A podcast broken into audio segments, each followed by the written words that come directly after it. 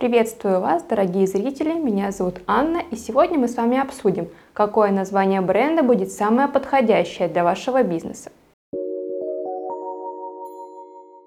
Бренд – это один из самых важных инструментов по продвижению любых товаров или услуг, благодаря которому создается прочная связь с потребителем.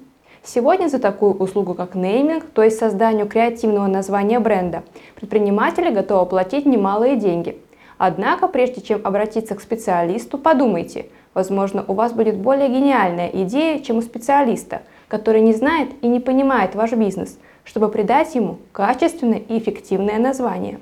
Самый распространенный способ – это использовать в качестве товарного знака название бренда фамилии или собственное имя основателя. Это практика, получившая широкое распространение по всему миру и сегодня является востребованной и актуальной. Наверняка вам известны такие бренды, как Тиньков, Касперский, Карпунов, Соколов, Шкода, Диор, Philips и многие другие.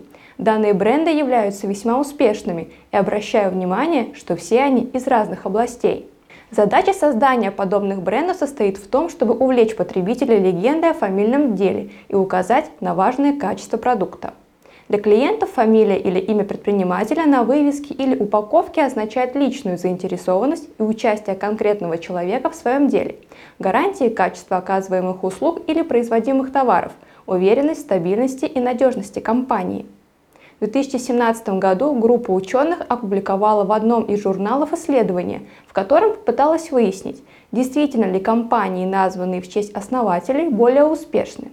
Оказалось, что средняя доходность таких компаний составляет более 7%, в то время как у остальных она приближается лишь к 5%.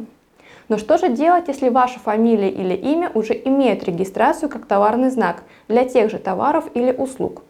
Если ваша фамилия или имя будут достаточно распространенными, выделиться среди конкурентов будет достаточно трудно. Но это не значит, что способ неэффективен.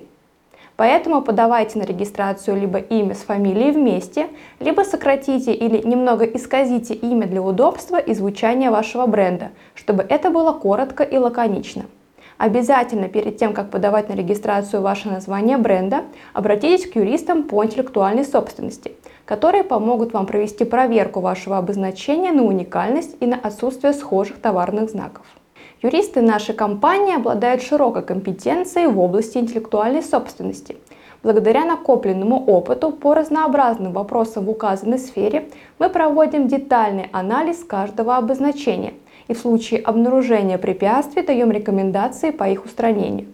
Если вам требуется помощь в проверке и регистрации вашего личного бренда, вы можете позвонить или оставить заявку на сайте нашей компании или задать ваш вопрос в комментариях под этим видео. Успехов вам и вашему бизнесу! До встречи!